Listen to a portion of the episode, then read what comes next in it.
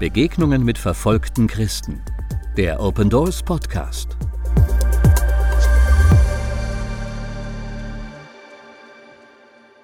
Wenn Gott mit uns ist, wer kann gegen uns sein? Es ist alles nicht so einfach. Stell dir vor, du gehst ähm, in den Gottesdienst und du bist dort mit deiner Familie und plötzlich von einer Sekunde auf die andere verändert sich dein Leben, aber du weißt, du weißt gar nicht mehr, was passiert ist. Das ist bei Samiha so gewesen in Kairo. Und zwar am 11. Dezember 2016 ist sie mit ihrem Mann in die Peter- und Paulkirche nach Kairo in den Gottesdienst gegangen. Und sie hat dort in dem Block gesessen, wo in der Regel die Frauen sitzen. Ihr Mann hat in dem anderen Block gesessen. Und sie war voll Erwartung. Sie wollte Gemeinschaft mit den Geschwistern haben und sie wollte das Wort Gottes hören. Und ganz plötzlich sprengt sich direkt neben ihr ein junger Mann in die Luft mit einem Sprengstoffgürtel. Von dem jungen Mann, er heißt Mohammed Mustafa, ist nur noch ein Bein übergeblieben. Und Samiha ist direkt neben ihm gewesen und ist völlig entstellt worden. Ihr wurde die Hälfte des Gesichtes weggerissen und der ganze Körper wurde verstümmelt. Und ähm, dann hat man sie, es waren 30 Tote, 49 Verletzte, man hat sie dann ähm, in ein Krankenhaus gebracht. Und weil sie so entstellt war, hat man gesagt, legt sie in ein Bett, sie wird sterben, kümmert euch um alle anderen. Und dann hat man sie irgendwo hingelegt und hat sie 13 Stunden dort liegen lassen, ohne jegliche Behandlung. Nach 13 Stunden kam jemand in das Zimmer, um eigentlich sie als Leiche abzutransportieren, und dann hat man gemerkt, sie lebt noch.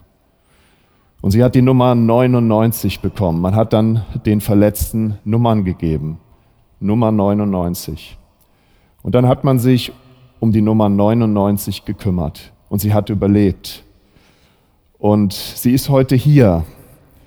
Und ich freue mich sehr, dass sie hier ist, weil wir sagen immer, wenn wir Menschen, wenn wir Geschwister vor Augen haben, dann können wir viel tiefer mitfühlen. Wir können viel mehr beten. Wir sind in der Lage, in die Tiefe zu gehen, in der Identifikation. Wir sind involviert. Es ist ein Glied unserer Familie. Es ist eine Schwester in Christus, die wir jetzt ganz besonders in unser Herz schließen wollen. Und ich freue mich, dass wir Samiha jetzt hierher bitten dürfen. Samiha, Gebt ihr einen großen Applaus.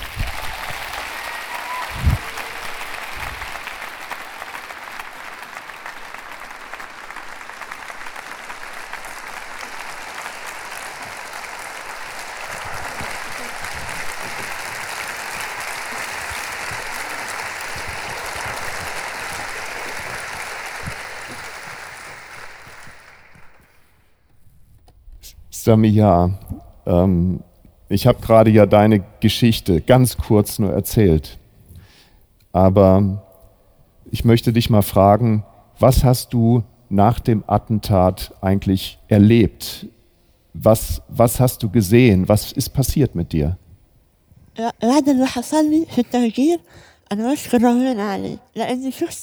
Also nach dem Attentat war ich eigentlich im Koma. Der Herr Jesus Christus ist aber mir erschienen. Ich habe ihn gesehen. Mein Mann hatte mich gesucht gehabt, konnte mich aber nicht finden, weil halt einfach viele Verletzte da waren. Sie fragten mich irgendwann mal, wo ich dann aufgewacht worden bin, heißt du Samiha? Ich antwortete ja. Sie haben dann gefragt, heißt dein Mann so und so? Sie sagte dann ja und sie fragten dann, wie geht's dir jetzt? Sie sagte, Gott sei Dank, ich bin in Ordnung. Ich hatte danach drei verschiedene Operationen. Sie haben verschiedene Teile aus meinem Körper entnommen und mir ins Gesicht eingepflanzt und dreimal nach jeder Operation konnte ich Herrn Jesus Christus in meinem Traum sehen. Ich habe Herrn Jesus Christus gekreuzigt am Kreuz gesehen. Das hat mir sehr viel Kraft gegeben. Ich habe Kraft und Freude in mir erfahren. Und ich danke den Herrn Jesus Christus für diese Kraft und Freude, die er in mir äh, gelegt hat. Gleichzeitig, also nach diesem Attentat und verschiedenen Operationen, konnte ich im rechten Ohr nichts mehr hören. aber ich kann Lieder und Lobpreis sehr gut hören. Aha, schön.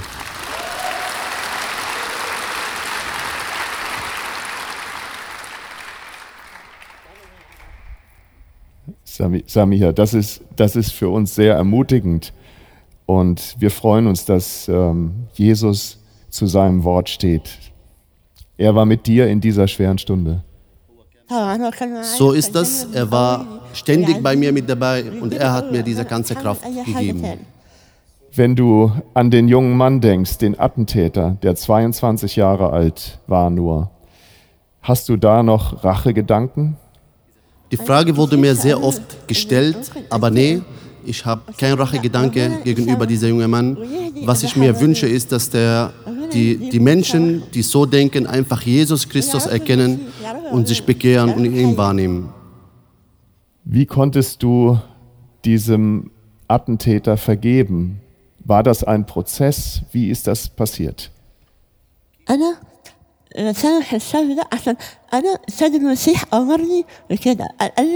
Ich konnte das machen, weil der Herr Jesus Christus gesagt hat, vergibt die anderen, vergibt einander.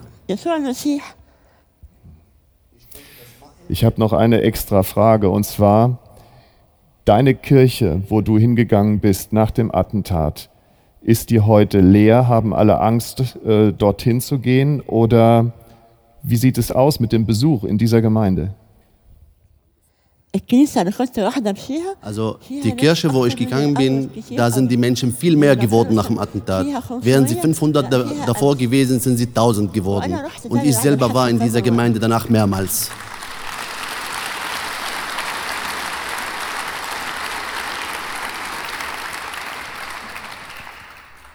Ich glaube, dein Zeugnis ist ein großes Zeugnis zur Ehre Gottes, auch gerade für die Muslime. Mein Gebet ist immer für die Muslime, für mein Land, für die ganze Welt, dass sie Jesus Christus erkennen und annehmen. Ihr seht, wie, wie ihr Gesicht heute noch entstellt ist, aber sie hat schon mehrere Operationen hinter sich. Wie viele Operationen hast du schon gehabt? Ich habe davor drei Operationen ähm, gehabt, die leider nicht so ganz erfolgreich waren, aber ich habe die vierte Operation hier in Deutschland dann gehabt. Ich muss weitere Operationen machen, deswegen bitte ich um euer Gebete dafür. Ja. Wir sind heute zusammen, um genau auch dafür zu beten, aber wir wollen noch mehr machen. Ich möchte euch mal erzählen, was, wie es gewesen ist, auch mit den Operationen. Es ist so, dass äh, die Regierung der Präsident äh, als Sisi gesagt hat, der Staat übernimmt die Operationen, die Kosten für die Operationen. Und äh, das ist ein gutes Zeichen. Aber sie ist mit ihrem Mann in Deutschland. Sie wird in Aachen jetzt wieder mehrfach operiert werden. Und es ist so, dass diese Kosten zwar übernommen werden für die Operation, aber nicht die Kosten, die drumherum sind. Also für die Unterkunft, für alles das, für ihren Lebensunterhalt. Das ist nicht abgedeckt. Und ich habe gedacht, wenn wir sie heute hier haben, dann ist auch gerade Lobpreis das, dass wir ihr Mann, der übrigens auch da ist, ich sage, ich werde den Namen wahrscheinlich nicht so richtig immer hinkriegen, aber ich versuche mal ähm, auszusprechen, wie ihr Mann heißt. Ich, ich glaube, es ist richtig, wenn ich sage Kulami. Ist das richtig? Wie wird er richtig ausgesprochen? Eleni. Eleni. Eleni. Also, Eleni ist auch da. Komm, Eleni, steh, steh doch mal auf, dass wir dich auch mal sehen. تفضل أخونا إليني إذا ممكن توقف.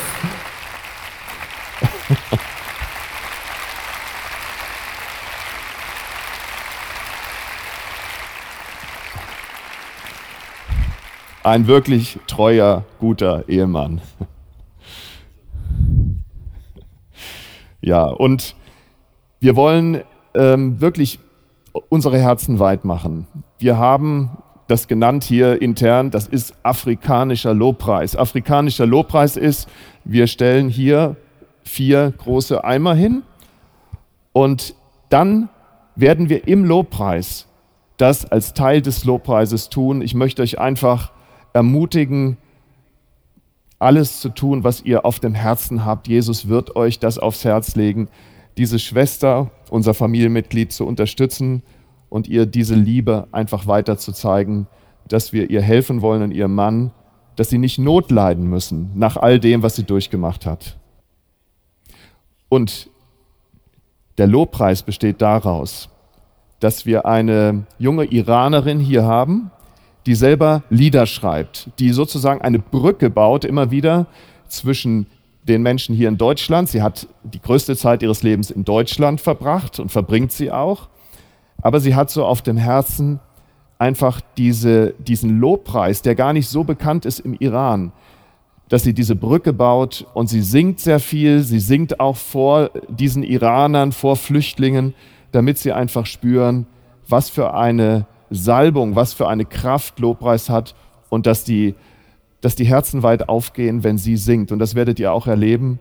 Und ich freue mich, dass Daria hier ist und dass du einfach ein Lied singst. Und du kannst es vielleicht selber nochmal sagen, welches Lied das ist, was der Titel ist. Ähm, genau, also das Lied heißt Omidam Baltus, das bedeutet, meine Hoffnung liegt in dir. Und in dem Lied geht es darum, dass äh, proklamiert wird, dass ähm, meine Hoffnung in Gott äh, liegt und dass nur er die Heilung meiner Wunden ist. Ja, und ich würde ich würd sagen, ich bete jetzt nochmal, bevor, bevor du äh, beginnst und bevor ihr dann alle eingeladen seid, nach vorne zu kommen. Ihr seht dort diese, diese äh, Holzboxen. Das ist sozusagen Teil unserer Lobpreiszeit jetzt, während die Daria singt. Und jetzt bete ich nochmal für Samiha. Jesus, ich danke dir für Samiha. Ich danke dir dafür, dass sie Zeugnis von dir geben kann nach all dem, was sie erlebt hat. Dass sie dir die Ehre gibt. Dass du ihr begegnet bist. Dass du ihr die Kraft gegeben hast, zu vergeben, den Attentätern zu vergeben. Jesus, und es zerreißt uns auch das Herz für diesen jungen Mann, der dich nicht gekannt hat. Der sich in die Luft gesprengt hat, ohne zu wissen, wer du bist. Aber wir wollen jetzt diese Zeit im Lobpreis vor dich kommen. Wir danken, Vater, dass du da bist. Und bitte öffne uns die Herzen. Öffne uns die Herzen weit, damit wir einfach diese beiden unterstützen dürfen. Dass wir Samiha und ihrem Mann zeigen können, wir stehen mit ihnen, wir sind eine Familie. Ich bitte dich um deinen besonderen Segen auch für die anstehenden Operationen, dass sie gelingen, dass sie außergewöhnliche, weit über das normale Maß, außergewöhnlich gute Resultate haben werden für Samiha. Im Namen Jesu. Amen. Ja, lasst uns aufstehen.